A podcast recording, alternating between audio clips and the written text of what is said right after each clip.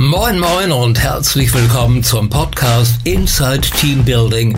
It's the People Stupid. Der Podcast mit Katharina Wolf zu Themen rund um HR in der digitalen Welt. Und ich wünsche euch viel Spaß.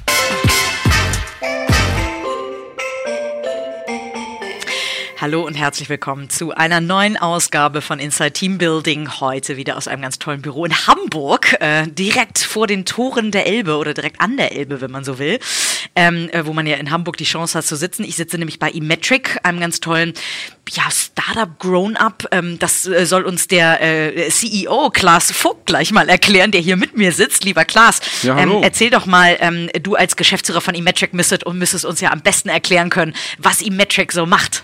Also äh, in ganz kurzen Sätzen, wir qualifizieren Cookies ähm, und stellen die zur Verfügung, damit Leute ähm, Werbung ähm, zielgerichteter aussteuern können. Also das mal in ganz, ganz kurzen Sätzen. Wir ähm, sind so eine kleine Datenkrake, ja, ähm, aber ähm, wir versuchen dabei bestmöglich auf den Datenschutz zu achten. Sehr anonym oder sehr pseudonym ähm, sammeln wir Daten im Internet ein ähm, und ähm, äh, machen daraus äh, quasi Werberelevanz und ähm, unsere Werbekunden ähm, setzen die ein, um dann genau ihre Zielgruppen äh, auszusteuern. In, äh, in Zeiten der DSGVO wahrscheinlich besonders spannend.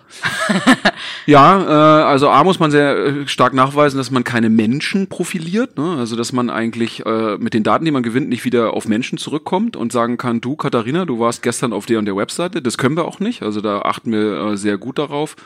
Ähm, ähm, und natürlich diskutieren wir darüber, ob Einwilligung, äh, Consent äh, kommen wird und wenn ja, was heißt das für uns? Und das sind schon spannende Themen. Cool. Ähm, erzähl doch mal, du bist jetzt der Geschäftsführer, es gab aber auch mal einen Gründer von eMetric, ähm, oder den gibt es immer noch. ähm, der äh, hat aber äh, große Teile an dich äh, abgegeben. Ähm, erzähl mal genau, was deine Rolle ist und wie das dazu gekommen ist. Ähm, ich bin 2016 dazugekommen in einer Phase, in der das Unternehmen ähm, bei der Telekom beheimatet war, ähm, aber zu Verkauf stand. Wir waren im T-Innovation Pool, also T-Venture kennt man, glaube ich. Mhm. Ähm, und wir waren ausfinanziert und äh, jetzt suchte man Investoren, die uns kaufen sollten. Und äh, das war der Einstieg von mir. Ähm, ähm, auf der einen Seite Profitabilität sicherstellen und auf der anderen Seite ein attraktives Paket schüren, wo jemand sagt, ey, da, da habe ich Lust einzusteigen.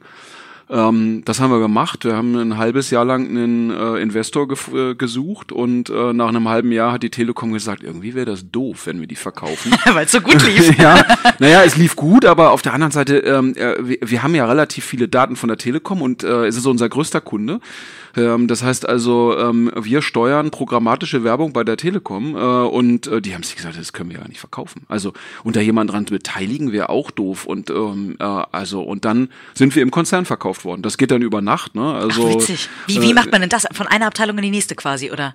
Ja, quasi eigentlich von einem Geschäftsführer bei der Telekom zum nächsten. Also äh, Kaufverträge äh, liegen dann ja irgendwie schon vor und äh, da schreibt man dann irgendwelche imaginären Beträge rein und schwuppdiwupp und am nächsten Tag meldet sich ein neuer Beirat und sagt, äh, ab sofort seid ihr Tochter der TDG. Also wir sind jetzt Tochter der Telekom Deutschland GmbH, der größten Einzelgesellschaft.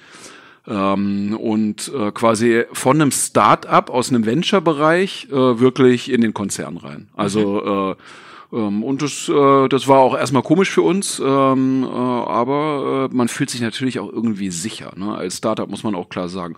Vorher wurde zehn Jahre lang um jede Finanzierung gerungen. Ähm, und jetzt, äh, sagen wir mal, ist das Leben schon ein anderes. Ne? Man nutzt das für Innovation, man nutzt das ähm, für einen starken Ausblick nach vorne ähm, und ähm, ist was anderes, ob man ähm, überlegen muss, was macht man in sechs Monaten, wenn die Kohle nicht mehr stimmt. Ne? Ja, aber eigentlich äh, eine ganz schöne äh, Ausgangslage, auf der man wahrscheinlich anders wirtschaften kann, wenn man nicht die, äh, äh, die diese Unsicherheit hat, wo kommt die nächste Kohle her. Ja, einmal das und das Zweite ist natürlich, ähm, ist da auch großes Vertrauen äh, ähm, bei allen Beteiligten, äh, dass wir vor allem mit den Daten äh, auch vertrauensvoll umgehen. Also wenn die Telekom uns Daten anvertraut, ne, dann dann ist da jetzt nicht ein, ein Gruner, um mal unseren Nachbarn zu nennen, äh, der der dann sagt, oh nee, das können wir nicht. Also da ist viel Trust durch unsere Mutter auch im System. Ähm, die Telekom hat durch ähm, äh, hat einen, einen eigenen Datenschutzbeirat, der auf uns äh, ähm, äh, auf uns aufpasst. Ähm, da sitzen sogar Politiker drin, äh, ähm, die, äh, ich meine, es ist immer noch ein Staatskonzern, wenn man so will, also die haben eine starke Beteiligung. Da sitzen Politiker drin, die schon sehr genau gucken, was machen die da, äh, was machen die mit den Daten. Ähm, und ähm, durch die Telekom entsteht natürlich auch viel Vertrauen. Super. Und der Gründer, äh, Daniel Neuhaus, äh, der ist ja noch nach wie vor dabei, richtig? Nee, der Ach so, ist- der ist raus mit Der ist seit, äh, seit Ende Januar raus. Ah, okay. ähm, und äh, sag mal, äh, ist jetzt auf äh, neuen Faden unterwegs. Sehr gut. Das heißt, ähm, ihr habt zusammen eine Phase gehabt, in der du ihn begleitet hast und äh, wo du dann irgendwann komplett übernommen hast. Ja, die erste Idee war, ich bin äh, so der operative Innenminister. Ich also kümmere- klassisch COO, genau. Genau, ich kümmere mich um äh, Personal, um Finanzen, äh, ich kümmere mich um Strukturen und Prozesse. Äh, und er war so der Außenminister, er ist nach draußen gegangen und hat gesagt, ich operiere am Markt äh, mit den Kunden äh, und ich trage den Markt zum Unternehmen oder in ins, ins Unternehmen rein. Und wir haben schnell festgestellt, dass diese Teilung nicht so richtig stimmt. Also weil ich auch ein Product Guy bin und und äh, man kann nicht intern Prozesse machen, die irgendwie nichts mit dem Markt zu tun haben. Also irgendwie passte das nicht miteinander oder aufeinander. Ähm, und so haben wir das schon stark aufgebrochen und sind dann auch immer parallel gelaufen. Ähm, und ja, und er hat dann irgendwann für sich entschieden, Mensch, also irgendwie möchte ich mal äh, nach zehn, elf Jahren was Neues machen. Äh, und dann haben wir irgendwann angefangen, das zu entflechten. Sehr gut. Und wenn du nicht mittlerweile auch der Außenminister wärst, würdest, du, würdest wahrscheinlich du mit mir hier sitzen, sondern jemand anders. Von daher, äh, wie ist deine, wie hat sich deine Rolle verändert? Ähm, äh, erzähl mal, was, also wie seid ihr überhaupt insgesamt aufgestellt? Ihr seid knapp unter 100 Mitarbeitern, ähm, äh, zumindest von äh, dem, was ich äh, recherchieren konnte. Ähm, äh, erzähl mal, wie ihr aufgestellt seid. Wir haben, wir haben vor ähm, zehn Jahren angefangen mit klassischem Retargeting, also Performance Marketing und wirklich, wir holen Website-Besucher wieder zurück und machen sie zu Kunden. Ähm, und das Unternehmen äh, hat dann vor mittlerweile fünf, vier, fünf Jahren äh, angefangen, diesen großen Datenpool aufzubauen, indem wir ähm, Geräte-IDs, also vornehmlich Cookies, qualifizieren und am Markt zur Verfügung stellen. Und das Unternehmen hat eine Breite erlangt. Es wurden immer mehr Themen, die wir managen mussten. Und ähm, äh, der Daniel Neuhaus hat also auch schon vor meiner Zeit festgestellt, das geht nicht mehr, dass ich als Gründer die Ideen habe und ich als Gründer immer irgendwie alles steuere. Und ich äh, die, die Innovation im Unternehmen auch bereitstelle. Und hat versucht, Eigenverantwortung zu predigen. Und Wie, wie schlau, sonst ist nämlich wahrscheinlich ein Unternehmen nicht skalierbar. ja, schlau, aber nicht nachhaltig, weil wer eigenverantwortlich, Eigenverantwortung predigt, der, der lehrt quasi predigen, aber nicht die Eigenverantwortung. Also es ist, man muss sich vorstellen, bildlich haben wir vor der Organisation gestanden und haben gesagt, jetzt seid doch endlich mal eigenverantwortlich. Und ähm, und äh, das quasi haben wir vor zwei Jahren dann angefangen zu ändern, indem wir nicht mehr die den Menschen gesagt haben, dass sie anders sein sollen, sondern ähm, wir haben die Organisation verändert. Also nicht mehr im System gearbeitet und den Leuten gesagt, du bist noch nicht eigenverantwortlich genug, du musst mehr Verantwortung übernehmen, äh, sondern äh, ein System drumherum geschaffen, was dazu führt, dass die Leute Verantwortung gerne übernehmen. Und das hat angefangen, indem ich vor zwei Jahren Daniel mal gefragt habe, was wäre eigentlich, wenn im Unternehmen keiner mehr den Leuten sagt, ähm, was sie tun sollen. Und wenn man das so beim Bier mal bedenkt, dann stellt man eigentlich schnell fest, naja, sie tun immer noch das Gleiche. Und äh, vielleicht tun sie es befreiter. Ähm, und ähm, und dann haben wir ein Jahr lang ähm, die Organisation umgebaut äh, ähm, und ähm, haben mehr eigenständige Einheiten geschaffen, die so ein bisschen mehr End-to-End-Verantwortung hatten. Ähm, und äh, das, das hat schon sehr viel gebracht. Ähm, wir haben dann auch diese, ähm, diesen Einheiten eigenständige Strategien gegeben, die haben sie selbst ausgearbeitet, also dass jeder in dem Team wirklich an dieser Strategie beteiligt war. Ähm, die haben, ich sag mal, quasi eine eigene G&V gekriegt, so dass sie eigentlich auch wussten, kommt oben weniger Umsatz rein, kann ich mir unten auch weniger leisten. Also auch die Partizipation äh, in den Finanzen durchgezogen. Also wir haben da relativ viel befreit und das hat zu mehr Verantwortung äh, Übernahme geführt. Aber ihr habt trotzdem noch, ich meine, du bist der Geschäftsführer, das heißt irgendwie, einen Chef gibt's zumindest rein von der Position her noch. Aber wahrscheinlich keine Hierarchie mehr, so wie es klingt. Ja, wir haben äh, die Hierarchie immer noch gehabt. Das war so ein bisschen so, ich sag mal, Matrix mehr oder weniger. Also es gab immer noch Leute, die für bestimmte Bereiche verantwortlich waren. Und ähm, wir haben Anfang letzten Jahres eigentlich erstmal mit einem Knall versucht, das abzuschaffen und haben äh, da, da sind dann doch zurückgerudert, weil man weil man den Menschen nicht, äh, also allen, diese Hierarchie nicht einfach nehmen kann. Das funktioniert nicht. Und ähm, und äh, kam da Beschwerden? Ähm, ja, Leute haben natürlich Angst gehabt, äh, dass sie plötzlich keine Verantwortung, also wenn sie keine Verantwortung mehr haben, dann haben sie auch nichts mehr zu tun und dann, äh, dann spuckt vielleicht auch unsere Organisation sie aus. Ne? Ähm, und ja, es gab, äh, es gab erstmal Sorgen natürlich bei den Ex-Führungskräften. Ähm, und vor allem bei denen, die ähm, sich vornehmlich durch Entscheidungen gehalten haben. Also wenn ich Führungskraft bin, weil ich immer entschieden habe für meine Organisation, dann fühle ich mich natürlich nicht mehr gebraucht in dem Moment, wo die Organisation die Entscheidung trifft. Ähm, und ähm, äh, ich sag mal, übrig blieb ja, also übrig bleibt bei klassischer Führung immer Sicherstellung der Leistungserbringung und ähm, Exekution einer Unternehmensstrategie. Das bleibt quasi ja irgendwie immer übrig. Mhm. Ähm, und ähm, der erste Teil, also Leistungserbringung, der ist relativ schnell in die Organisation gewandert, weil wenn man sich mit den KPIs als Team auseinandersetzt, dann fragt man auch mal den Kollegen immer, äh, für wie viel stehst du und was machst du? Ähm, äh, aber die Strategie ist immer noch so ein Thema, äh, was immer noch in Führung war. Und wir haben, wir haben versucht, dann Führung in was Freiwilliges zu wandeln. Eigentlich das Konzept Manager zu Leader. Also der Manager hat eine Landkarte in der Hand, der hat eine Planung äh, und der ist vorgesetzt äh, und der der führt quasi äh, durch per Dekret. Und ähm, der Leader, der rennt voran, aber ähm, es ist auch eine aktive Entscheidung der Follower, ihm zu folgen. Und ähm, das funktioniert nicht über Nacht. Das ist, äh, das ist ja Führung durch Einfluss quasi. Ähm, das ist so ein bisschen moralische Autorität, die da eine Rolle spielt. Ähm, das funktioniert nicht über Nacht. Ähm, ähm, und äh, wir haben dann unsere Management Boards umbenannt in Leadership Boards. Das hat schon mal ein bisschen was gebracht. Allein der Name? Ja, äh, und ähm, wir haben dann volle Transparenz walten lassen. Also das ging natürlich vorher nicht, weil wir vorher über Menschen gesprochen haben oder über Menschen in Systemen gesprochen haben. Da, kann, da konnte ich kein Protokoll veröffentlichen, das geht nicht. Ne? Äh, äh, so, aber in dem Moment, wo ich nur noch über das System spreche, dem Moment, wo ich sage, ihr seid Führer in einem System und wir wollen jetzt das System verändern, kann ich sofort jedes Protokoll öffentlich ins, äh, ins Wiki stellen und alle können sehen, an was wir arbeiten und was wir da tun. Ähm, und dann war quasi dieses Leadership Board ein geschützter Raum für Ex-Führungskräfte, sich von Managern zu Führern zu entwickeln. Also zu Leuten, die freiwillig, also auf einer Freiwilligkeit führen und da auch Fähigkeiten zu entwickeln. Also wenn der Kompetenz noch nicht hatte, ähm, seinen Einfluss so in, äh, in den Anspruch zu münzen, dass andere sagen, ja, finde ich gut, da gehe ich hinterher. Also das, das nehme ich. Der hat quasi die Chance bekommen, innerhalb eines Jahres ähm, äh, das ähm, auszuprägen. Das heißt, heute sind auch die Leader andere Führungs, also andere Leader als Führungskräfte früher?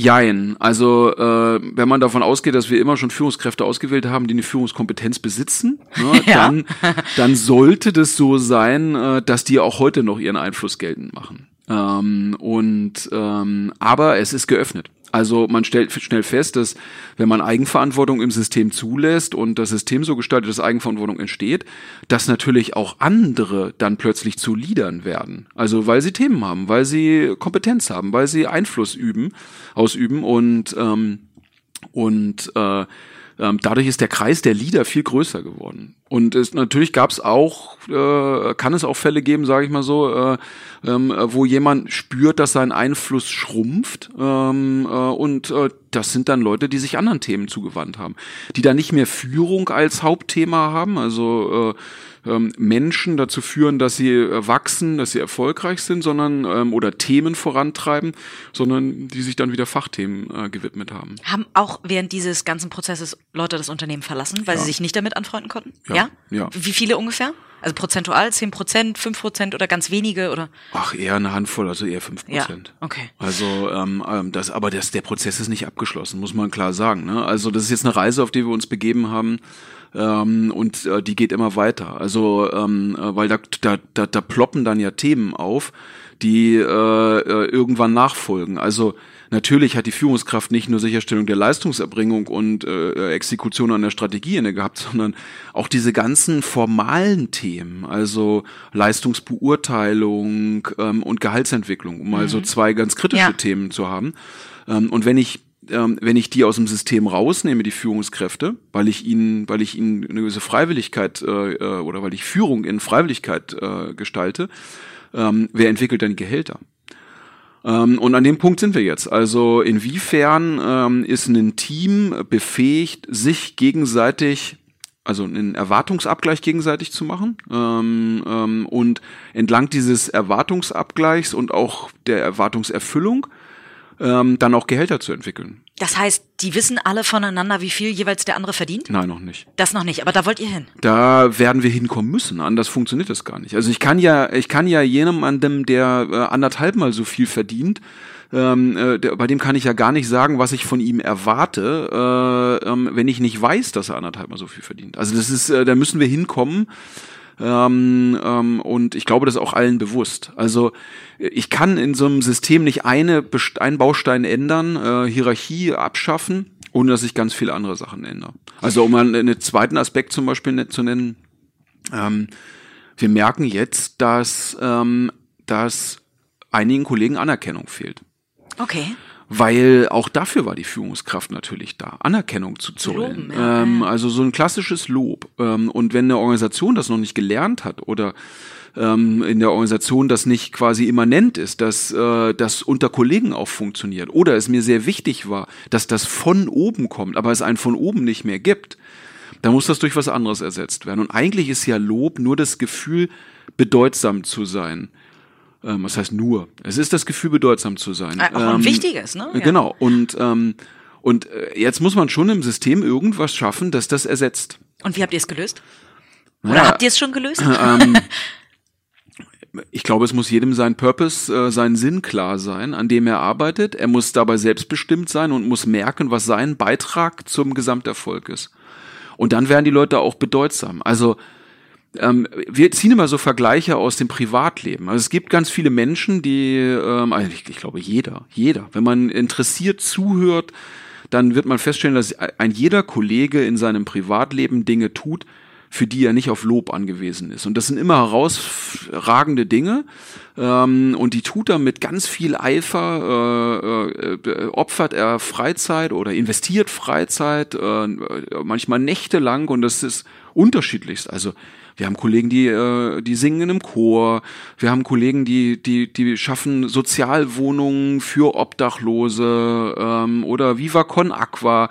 Äh, das heißt also, die betreuen dann irgendwie einen Stand beim St. Pauli und, äh, und, und das sind alles Leute mit sehr idealistischen Themen, aber es gibt auch andere, die gehen dreimal die Woche zum Fußballtraining. Und äh, das tun die ja nicht, weil ihnen irgendjemand sagt, das machst du toll, sondern das tun die, weil sie dahinter einen Sinn sehen, weil sie, ähm, äh, weil sie das gerne machen. Nee, und, und, wahrscheinlich auch im Team dann erfolgreich sind. Ne? Ganz genau. Ja. Äh, und, und, äh, und genau diesen Aspekt eigentlich zu schaffen, dass er, dass das im Unternehmen auch entstehen kann. Wie macht ihr das denn? Ähm, kommt ihr häufiger zusammen und feiert Erfolge auch als gesamte, als gesamtes Team häufiger? Oder wie hat sich da auch äh, eure Kultur verändert, ähm, Dinge zu kommunizieren, die eben Wertschätzung auslösen?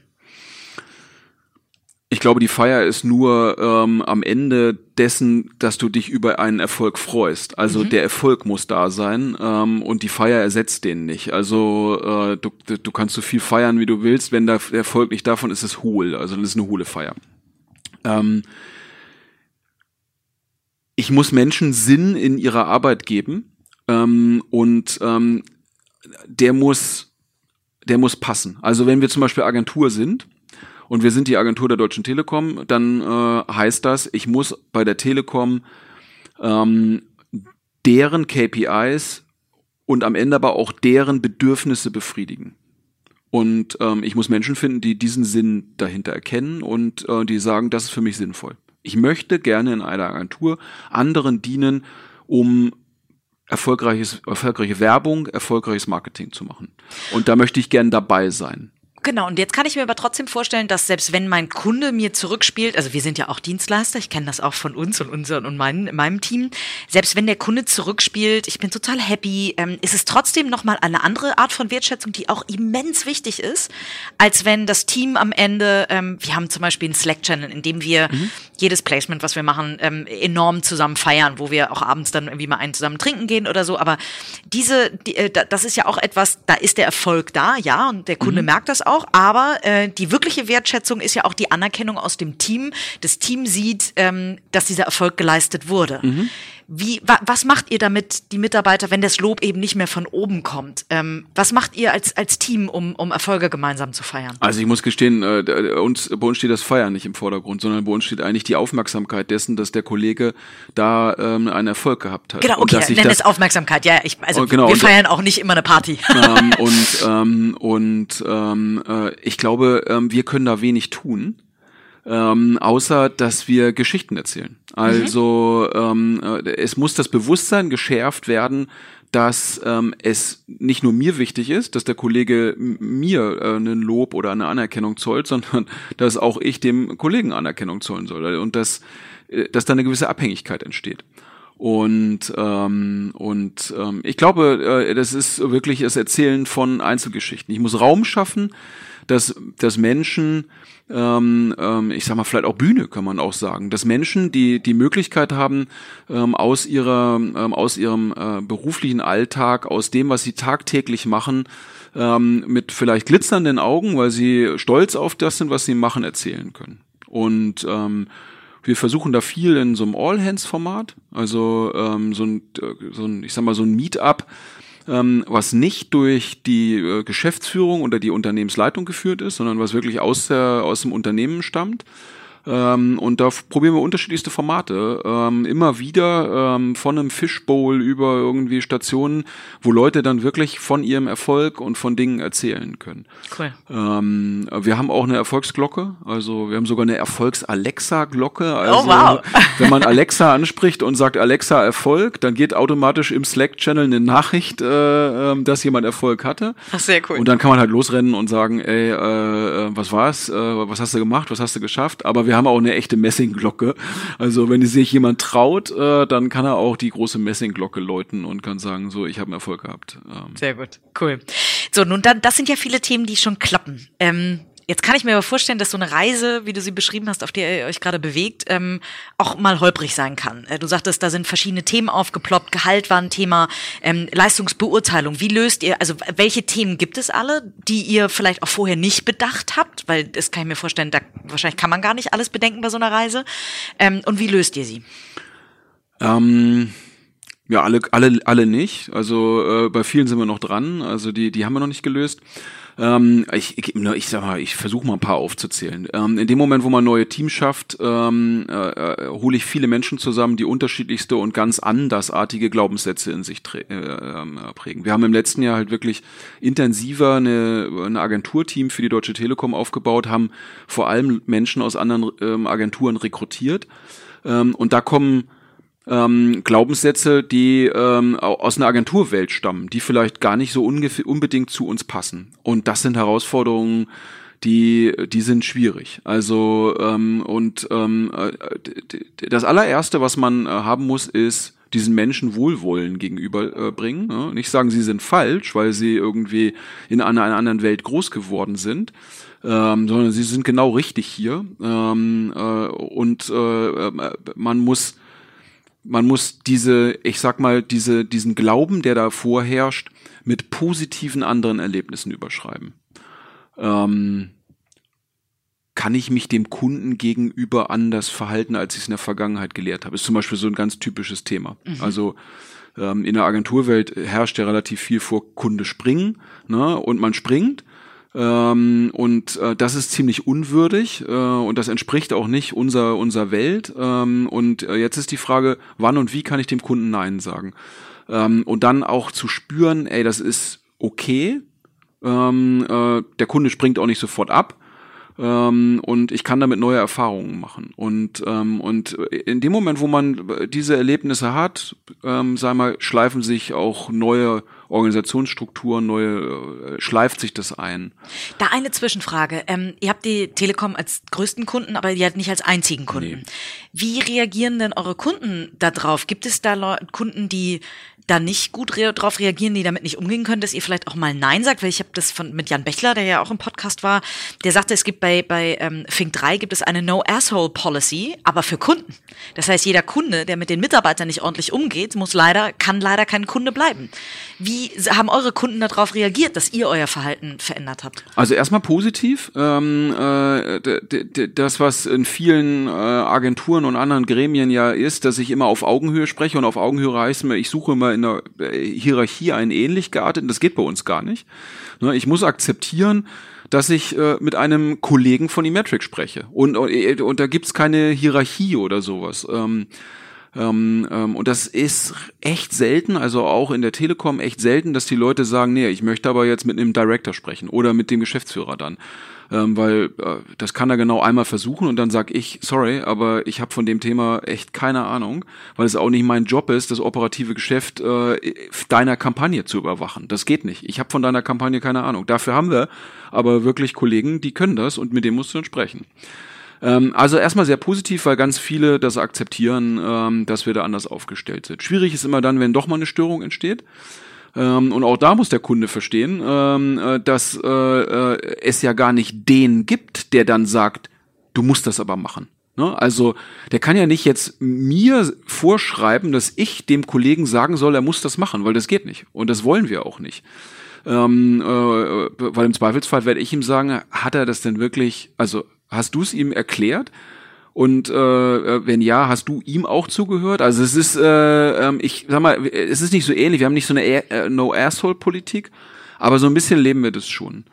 Ähm, und ähm, wir haben eigentlich nur positives Feedback bekommen, ähm, äh, was das Thema Eigenverantwortung angeht, ähm, weil die Kunden schon sehr, sehr gut merken, dass da keine Entscheidungshierarchie mehr ist. Mhm. Also ähm, sie sprechen mit jemandem am Telefon und äh, der der der darf der, auch entscheiden. Ja, genau, der kann sofort eine Lösung finden. Ja, also ja, ja. Äh, und der sagt, okay, dann machen wir es anders. Also ähm, und äh, und äh, der Kunde fühlt sich ja immer so ein bisschen komisch, äh, wenn er dann eigentlich eine Lösung mit jemandem erarbeitet und dann sagt er, okay, ich muss ja aber jetzt noch eine Rücksprache halten. Ja, ja. Und das haben wir halt nicht. Ja, Sondern er, er trifft halt immer äh, Kollegen am Telefon, die, ähm, äh, die sofort eine Lösung, eine Antwort äh, parat haben und zu denen auch jeder steht. Okay, also Kundenverhalten, das hat sich verändert. Jetzt sagtest du auch Leistungsbeurteilung. Wie habt ihr das Thema gelöst, wenn es keine in dem Sinne Führungskraft mehr gibt? Also ähm, wir sind die ersten Stufen gegangen. Wir haben ähm, äh, wir haben versucht pro Rolle ähm, ein ähm, äh, Erwartungsbild zu schreiben. Ähm, eigentlich haben Was wir uns, ist ein Erwartungsbild? Ja, wir haben uns hingesetzt und haben gesagt, jetzt stellen wir uns mal vor, wie, äh, wie der, der absolute Superhero auf dieser Position ist. Also nehmen wir mal einen Softwareentwickler, ähm, und äh, jeder von, von, von uns schreibt dann jetzt mal auf, was der Top, Top, Top Softwareentwickler äh, wirklich kann. Also wie der kommuniziert, wie der arbeitet, wie der Ideen einbringt, wie die Qualität seines Source Codes, keine Ahnung was. Also alles mal runter. Das haben wir so ein bisschen kategorisiert, haben das geclustert ähm, und haben quasi das als unsere Erwartung auf der Rolle ähm, runtergeschrieben. So ein bisschen wie eine Scorecard ungefähr. Ein bisschen ausführlicher, aber. Ja, aber ähm, am Ende nicht, äh, nicht mit dem Ziel, daran jetzt harte Bewertungen zu machen. Also okay. nicht mit dem Ziel, daran eine Mathematik zu machen, aber ähm, es als Blaupause für ähm, ein gegenseitiges Feedback zu geben. Also äh, äh, eine Einordnung. Ein Team kann einordnen, hey, wie ist das, äh, das Außer-Team-Kommunikationsverhalten von jedem? Und da kann man schon auch dann auf diesem einen Punkt sagen, äh, wer von uns fünf im Team ist jetzt eigentlich der, der am besten nach draußen kommuniziert. Äh, und wer ist der, der, der da, äh, ich sag mal, äh, noch was lernen kann, wenn man es mal positiv sagen sollte. So, und ähm, so ein Team stellt natürlich schnell fest, es ist super heterogen, ähm, aber irgendwo hat jeder äh, seine Spitzen, irgendwo hat jeder Top-Fähigkeiten ähm, und die, sind nicht unbedingt deckungsgleich mit dem anderen Kollegen. Und, ähm, und das war so der erste Schritt einer Teamleistungsbeurteilung. Okay, nun habt ihr, also im Team könnt ihr euch ähm, beurteilen, wie setzt ihr das denn ins Recruiting um? Also wie stellt ihr sicher, dass Kollegen, die sich hier bewerben oder potenzielle äh, Kollegen, die sich hier bewerben, dass ihr dieses Erwartungsbild, sage ich mal, ab prüfen könnt, in Anführungszeichen, im Gespräch? Wie stellt ihr das sicher? Indem wir einen Probetag machen. Ah, okay. Äh, Aber nee, wahrscheinlich nicht als Erstgespräch, sondern ihr, erstmal gibt's ein Ja. Kennenlernen wahrscheinlich? Ja, ja, es gibt ein Kennenlernen. Äh, wir versuchen mit möglichst vielen Leuten immer zu sprechen. Das ist bei uns äh, dann führt dann auch dazu, dass gern mal fünf, sechs Leute im Raum sitzen. Ne? Ähm, das ist für Bewerber ungewöhnlich, ähm, aber auf der anderen Seite muss man klar sagen, ähm, äh, das sind dann alles potenzielle Kollegen und äh, und äh, der, der hat auch die Chance, diese dann kennenzulernen und ähm, in dem Moment, wo so eine Vorauswahl getroffen äh, ähm, wurde, äh, macht man einen Probetag. Ähm, da gibt's dann schon klar Aufgaben, also Aufgaben, die lösbar sind, ne, ohne dass man sich viel einarbeitet. Da kann man sich beschnuppern gegenseitig, also der Bewerber, das Team, äh, das Team, den Bewerber. Man geht schön mittags gemeinsam äh, essen. Da kann man auch mal so ein bisschen privat sprechen. Was machst du eigentlich? Was macht dich aus? Äh, was ist dir wichtig? Ähm, ähm, und nach so einem Probetag hat man, glaube ich, einen sehr guten Einblick. Stimmt das Fachliche? Aber stimmen auch die Werte, die jemand mitbringt? Ähm, passt der ins Team? Ähm, Okay. Wenn man so ein heterogenes Team hat, ähm, äh, dann, ähm, dann will man ja äh, auch unterschiedliche Typen in so einem Team haben. Ja? Also äh, wir haben auch mal Disk gemacht, ne, um mal so, äh, äh, ich sag mal, um mal so Zusammensetzung von so einem Team mal zu beurteilen. Natürlich schwierig. Also es ist sehr künstlich. Ich glaube, da hat ein Team ein gutes Gefühl und darauf setzen wir. Sie sagen, Mensch, also äh, äh, noch jemanden, der streitlustig ist, brauchen wir nicht. Einer, der kritisch äh, äh, das Feuer hält, bra- das ist, das reicht. So ähm, einen, der etwas kritischer ist, einen, der innoviert oder sowas. Also je nachdem, was für ein Team wir haben. Ähm, viele unserer Kunden gehen tatsächlich ähm, auch dazu über, einen Probetag oder einen halben Probetag zu machen. Trotzdem stoßen wir immer wieder auf diese Hürde, dass Kandidaten sagen, die Zeit kann ich mir nicht nehmen. Ich krieg den Tag Urlaub nicht. Ähm, ich ähm, würde gerne erstmal äh, ein zweites Kennenlernen machen, bevor wir so einen Probetag machen. Wie geht ihr mit solchen Kandidaten um, die da zögerlich sind? dann äh, versucht man wenigstens irgendwie eine, äh, ähm, äh, eine Konstellation herzustellen, wo möglichst viele Kollegen ähm, Kontakt haben ähm, und möglichst viele Kollegen auch äh, mit ihm sprechen können. Ähm, je nachdem, wie wichtig das Fachliche ist. Ne? Also äh, wenn wir einen Data Scientisten einstellen, ist das Fachliche deutlich, deutlich wichtiger ähm, ähm, als ähm, äh, bei einem Vertriebler, bei dem ich ja das Fachliche nicht wirklich im Gespräch abfragen kann. Aber bei dem Data Scientisten kann ich das und da machen wir dann auch Aufgaben. Also ähm, da kommt dann aus dem Team wirklich eine Fachaufgabe, die dann ein bisschen kürzer ist. Also wo jetzt nicht jemand einen halben Tag oder eine äh, einen ganzen Tag dran sitzt, sondern wo er wirklich innerhalb von äh, wenigen Stunden was machen kann. Oder bei einem Produktmanager. Bei einem Produktmanager möchte ich wissen, ähm, kann er einen, äh, ähm, ein innovatives Problem er, äh, erfassen, kann er das strukturieren äh, und kann er das innerhalb von äh, einer Stunde mal so erarbeiten, dass er das am Flipchart präsentiert. Und, äh, und äh, das versuchen wir dann schon, ähm, äh, um äh, da ein bisschen besseren Einblick zu erlangen. Das heißt, das ist kein Ausschlusskriterium. Wenn jemand Nee, sagt, ich habe den Tag, ich kriege den Tag Urlaub Nein. nicht oder so. Okay, alles klar. Ähm, Du sagtest vorhin, dass dieses Thema gerne Verantwortung zu übernehmen ähm, äh, eine ganz große Rolle ja bei euch spielt, in dem Moment, wo du Eigenverantwortung ins Mhm. Team geben willst. Ähm, und du hast auch gesagt, das kann man nicht predigen. Man kann jetzt nicht sagen, du übernimmst jetzt bitte mehr Eigenverantwortung, das muss aus der Person herauskommen. Wie habt ihr denn Lust darauf gemacht, äh, Eigenverantwortung zu übernehmen? Oder habt, gab es eine Testphase? Oder wie habt ihr das eingeleitet?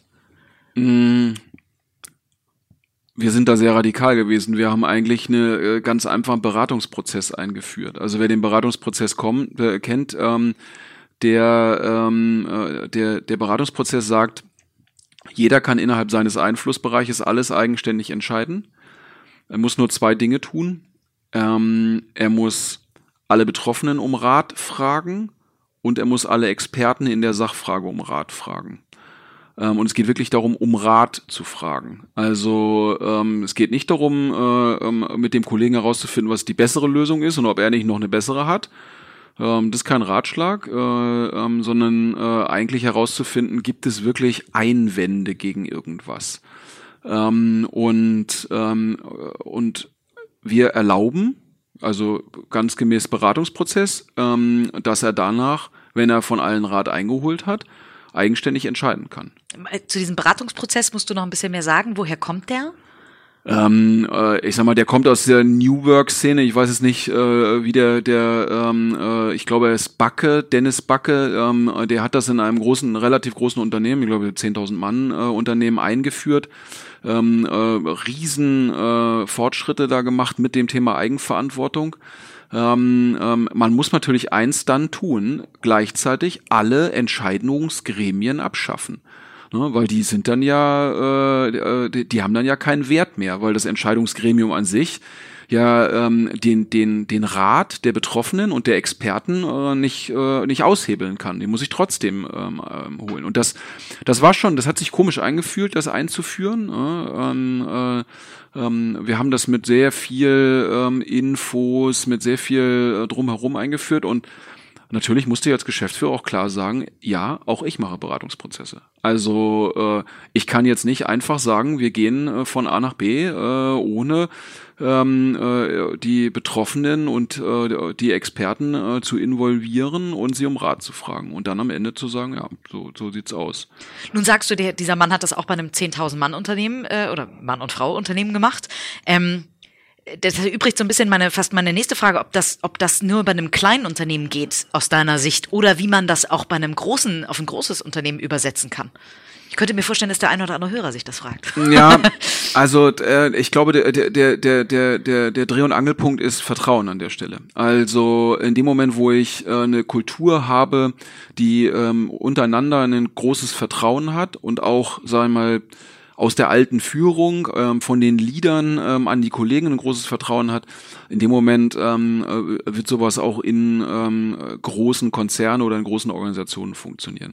In dem Moment, wo die Organisation aber geprägt ist durch Regelwerk, ähm, durch Kontrolle, ähm, also vielleicht sogar durch Command and Control, ähm, glaube ich, wird das im Keim ersticken. Weil warum soll ich denn als Kollege ins Risiko gehen ähm, und eine Entscheidung treffen, wenn ich wenn, wenn, wenn am Ende mit dieser Entscheidung vielleicht ein Missgeschick oder einen, ähm, äh, äh ich sag mal, auch ein Fehler entstehen könnte am Ende. Ähm, und ähm, ich und muss der das Fehler Vertrauen, geahndet wird, ne? Ja. Genau, und ich muss das Vertrauen haben, ähm, dass ich auch Fehlentscheidungen treffen darf. Ähm, und und natürlich kann man immer sagen, man predigt dann eine tolle Fehlerkultur. Ich glaube, man muss sich darüber im Klar sein, dass viel Regeln im System, ähm, viel Kontrolle im System, ähm, äh, das ständiges Prägen von Soll-Ist-Abgleichen oder sowas. All diese ganzen Mechanismen, wenn so je mehr davon in einer Organisation stecken, desto ähm, desto weniger Vertrauen ist da ähm, und äh, desto schwieriger wird die Einführung. Und Einführung ist ein gutes Stichwort. Du hast jetzt gesagt, ihr habt das ähm, relativ radikal gemacht und du sagtest auch vorhin einmal äh, im Knall. Ähm, das klingt ja so, wie, dass die Organisation davon überrascht wurde. Ähm, wie ja. habt ihr tatsächlich euch, also wie habt ihr, hast, hast du mit dem, mit dem Gründer das zusammen vorbereitet? Wie lange hat das auch gedauert? Wie, wie gut habt ihr euch vorbereitet? Und wie habt ihr es dem, der, der Organisation dann letztendlich ähm, in dem All Hands oder wie wie habt ihr es kommuniziert? Also vorbereitet haben wir das wirklich, äh, ich sag mal so sechs, acht Monate lang, weil man sich ja erstmal wahr wohlfühlen muss. Ne? Man muss, man, man liest äh, und guckt, was haben andere gemacht äh, und, äh, und zu was führt das. Gibt es da Best, Best ähm, Practices? Ähm, habt ihr, habt ihr davon irgendeinem ganz tollen Beispiel gelesen, die das gemacht haben und wo ihr gesagt habt, oh, das wird jetzt unser Vorbild? Nee. Okay.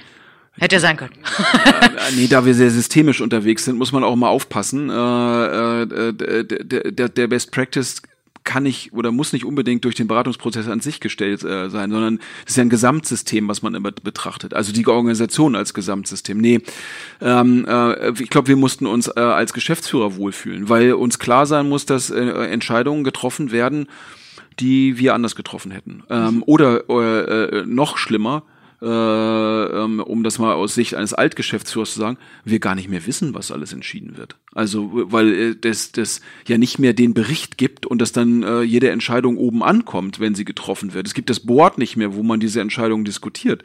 Also äh, man muss sich darüber im Klaren sein, dass bei Einführung so eines Beratungsprozesses man nicht mehr alles mitbekommt. Da, ähm, äh, bevor wir gleich nochmal zur Urfrage zurückkommen, die ich nicht vergesse, ähm, muss ich direkt einmal einhaken. Das ändert ja, also du hast gesagt, ihr habt auch eine große Transparenz. Mhm. Ähm, die müsst ihr, also ja, ihr kriegt nicht mehr jede Entscheidung mit und wahrscheinlich müsst ihr trotzdem über Tools, über Kommunikationskanäle, müsstet ihr ja wahrscheinlich trotzdem eine gewisse Transparenz schaffen. Das heißt, ihr könntet euch wahrscheinlich jede Entscheidung äh, im Nachgang anschauen, aber ihr wisst nicht mehr, wann überhaupt eine Entscheidung ansteht. Was kannst du da so ein bisschen über euer Toolset, also wie kommuniziert ihr, wie, äh, wie dokumentiert ihr auch? Mm, ja, wir haben ein gutes Wiki, ähm, äh, in dem äh, wirklich relevante Entscheidungen äh, und auch die Prozesse äh, dokumentiert werden. Äh, äh, ja, wir nutzen ganz intensiv Slack.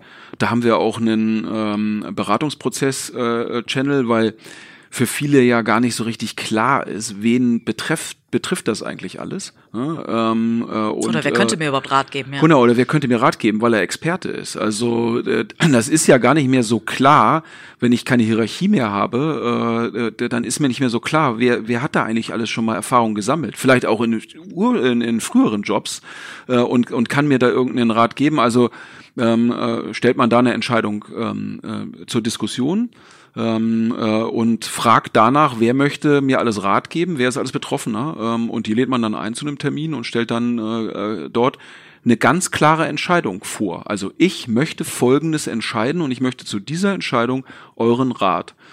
Ähm, und ähm, äh, um, um die Ursprungsfrage zu beantworten, wie haben wir das eingeführt? Genau, da bin ich jetzt, jetzt, auch, jetzt auch wieder ähm, drauf zurückgekommen. Wir haben wirklich alle ähm, äh, zu einem All Hands eingeladen äh, ähm, und haben uns eine Stunde Zeit genommen und haben zehn Folien präsentiert und haben gesagt, ab sofort äh, ist das unser Weg, Entscheidungen zu treffen.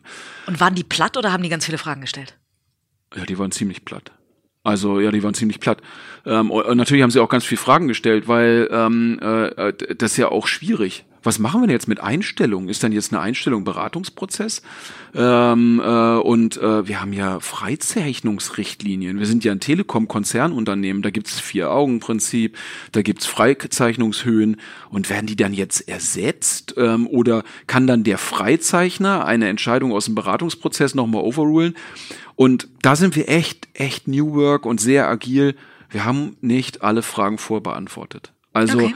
weil wenn wir, äh, wenn wir alle Fragen vorbeantwortet hätten, hätten wir es wahrscheinlich nie eingeführt, weil wir dann irgendwie nicht den Mut gehabt hätten, sondern wir haben viele Fragen offen gelassen und haben dann auch ähm, alle gebeten, einfach an den Antworten mitzuarbeiten und zu sagen, Mensch, also keine Ahnung, wo das, dieser Beratungsprozess jetzt mit alten Strukturen und alten Prozessen irgendwie ähm, äh, kollidiert, ne, ähm, findet das raus und lasst uns gemeinsam eine Lösung finden. Und äh, das haben wir gemacht. Und die Telekom fand das auch okay? Die Telekom fand das echt okay. Also äh, äh, äh Finden die das jetzt bei sich selber auch an? ähm, ja, die arbeiten sehr äh, nach Spotify-Logik. Die haben so ein Best Practice. Die sagen, Spotify ist erfolgreich mit Tribes und Squads, äh, also müssen wir das auch machen. Puh, mal sehen. Äh, äh, Tribes und Squads, was, was sind das? Kannst du das erklären? Ähm, das ist der Versuch, ähm, End-to-End-Verantwortung in Einheiten unterzubringen, ähm, äh, die ähm, so äh, im, im, im, äh, früher hat man gesagt, T-Shape, interdisziplinär zusammenarbeiten ähm, an einem etwas größeren äh, Problem. Ähm, und, ähm, äh, und deshalb Squad. Und wenn man diese Squads halt zusammenpackt, dann äh, gibt's da einen Tribe draus ähm, um es jetzt mal simpel zu erklären. Genau, das nennt ihr ja tatsächlich anders, ne? Ihr, ihr, habt, ihr nennt das autarke Teams. Ähm, das ist die End-to-End-Verantwortung quasi. Genau, wir haben das mal, ähm, wir haben mal einen Arbeitstitel gehabt, das hieß äh, Wir-Einheiten. Genau, wir, ja. Wir quasi als, ähm, äh, als Begriff, ähm, dass dass, äh, dass das so, also eine, so ein Selbstverständnis ist, dass, äh, ähm, äh, dass das kein Du und Ich ist, ähm, sondern äh, dass da auch so eine Interdependenz ist. Also wir zusammen schaffen was. Ähm, äh, wir haben damals ähm, mit äh, Professor Schley zusammengearbeitet, äh, ehemals Uni Hamburg. Ähm, äh, und ähm, und äh, von dem kam der Vorschlag. Ne? Also das ist ja wie Wir-Einheiten, hat er gesagt. Ne? Äh, und wir sollten da ein Wir prägen. Und aus dem Lass uns das Wir prägen ist dann irgendwie das Wir gekommen. Cool. Äh, und ähm, genau, und, äh, und auch geblieben. Äh, das ist auch geblieben. Ja, sehr cool. Was sind denn ähm, eure Next Steps, die ihr vor euch habt? Also du sagtest, ne, viele Themen sind aufgeploppt. Ähm, was sind so die nächsten zwei, drei Themen, die ihr angeht? Ähm, wir haben jetzt erstmal viel Chaos geschaffen, ähm, äh, muss ich ganz ehrlich gestehen, weil wir hatten äh, sehr viel Struktur, ne? also Hierarchie, Berichtswesen und alles. Ähm, und wir haben äh, zwar Wir-Einheiten geschaffen, ähm, aber in den Wir-Einheiten äh, oder ich sag mal, das, das tägliche Allerlei hat schon äh, viele Herausforderungen. Ähm, und wir befassen uns jetzt gerade damit, eine inhaltslose Struktur zu schaffen. Ähm, und eigentlich sind wir das ja gelernt. Also wenn man Scrum nimmt, dann ist das ein Framework, was die Zusammenarbeit regelt, dabei aber nicht sagt, wie der Inhalt zu sein hat und sehr viel Freiraum und Eigenverantwortung lässt. Und äh, da gucken wir uns jetzt so Sachen an. Kollegiale Führung, äh, ähm, Soziokratie 3.0, also Holokratie ist sehr schwergewichtig äh, und äh, dadurch, dass die Holokraten immer sagen, man muss ja auch mal alles einführen auf den Schlag, ne, äh, wollen wir was leichtgewichtigeres haben, ähm, äh, was wir auch den Teams anbieten, wo wir sagen, Mensch, also das ist ein Meetingformat, was euch das Weekly vereinfachen könnte, wo ihr ein bisschen schneller seid, wo ihr schneller zu Ergebnissen kommt ähm, äh, oder ähm, hier gibt's eine Möglichkeit, was zu verhandeln, überlegt das mal ähm, so und ähm, das werden wir jetzt an, oder das gucken wir uns sehr intensiv an und äh, werden das einführen. Cool. Ähm, ähm, und auch Kreisstrukturen einzuführen, also die Wir-Einheiten sind teilweise sehr groß, ne? das sind dann äh, 20, 30 Leute ähm, und ähm, da bilden sich logischerweise Subteams. Ähm, äh, das heißt, unter dem Wir gibt es einen Subvir ähm, äh, und da sind dann die Data Scientisten und äh, die heißen bei uns Smarties, klar, ne? also weil sie zählen, äh, irgendwas zählen, heißen die Smarties. äh, und, ähm, und so bilden sich Subteams ähm, und äh, da gibt's dann halt schon äh, in der Soziokratie dann schöne Kreisstrukturen, wo man dann sagt, das ist für jemanden, der das so ein bisschen visualisiert braucht, also wie sind eigentlich die Zusammenhänge, auch nochmal wichtig, dann doch nicht ein altes Organigramm oben und unten, links und rechts zu malen, sondern ähm, trotzdem zu verstehen, ich bin in diesem in diesem Kreis, in dieser Wir-Einheit und wie hängt die eigentlich mit den anderen zusammen äh, und wie atmet es auch und wie verändert sich das? Cool. Meine letzte Frage, die ich normalerweise jedem äh, Talkers stelle, ähm, was dein persönliches Erfolgsrezept ist, äh, kann ich, nachdem wir so viel über wir gesprochen haben, dir gar nicht stellen. Von daher formuliere ich sie einfach mal um und würde einfach mal fragen, was glaubst du, macht euch als Team erfolgreich? Was sind das für Charaktereigenschaften? Ist das Disziplin oder was?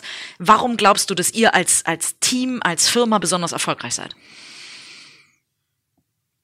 Wir haben eine ziemlich schonungslose Offenheit.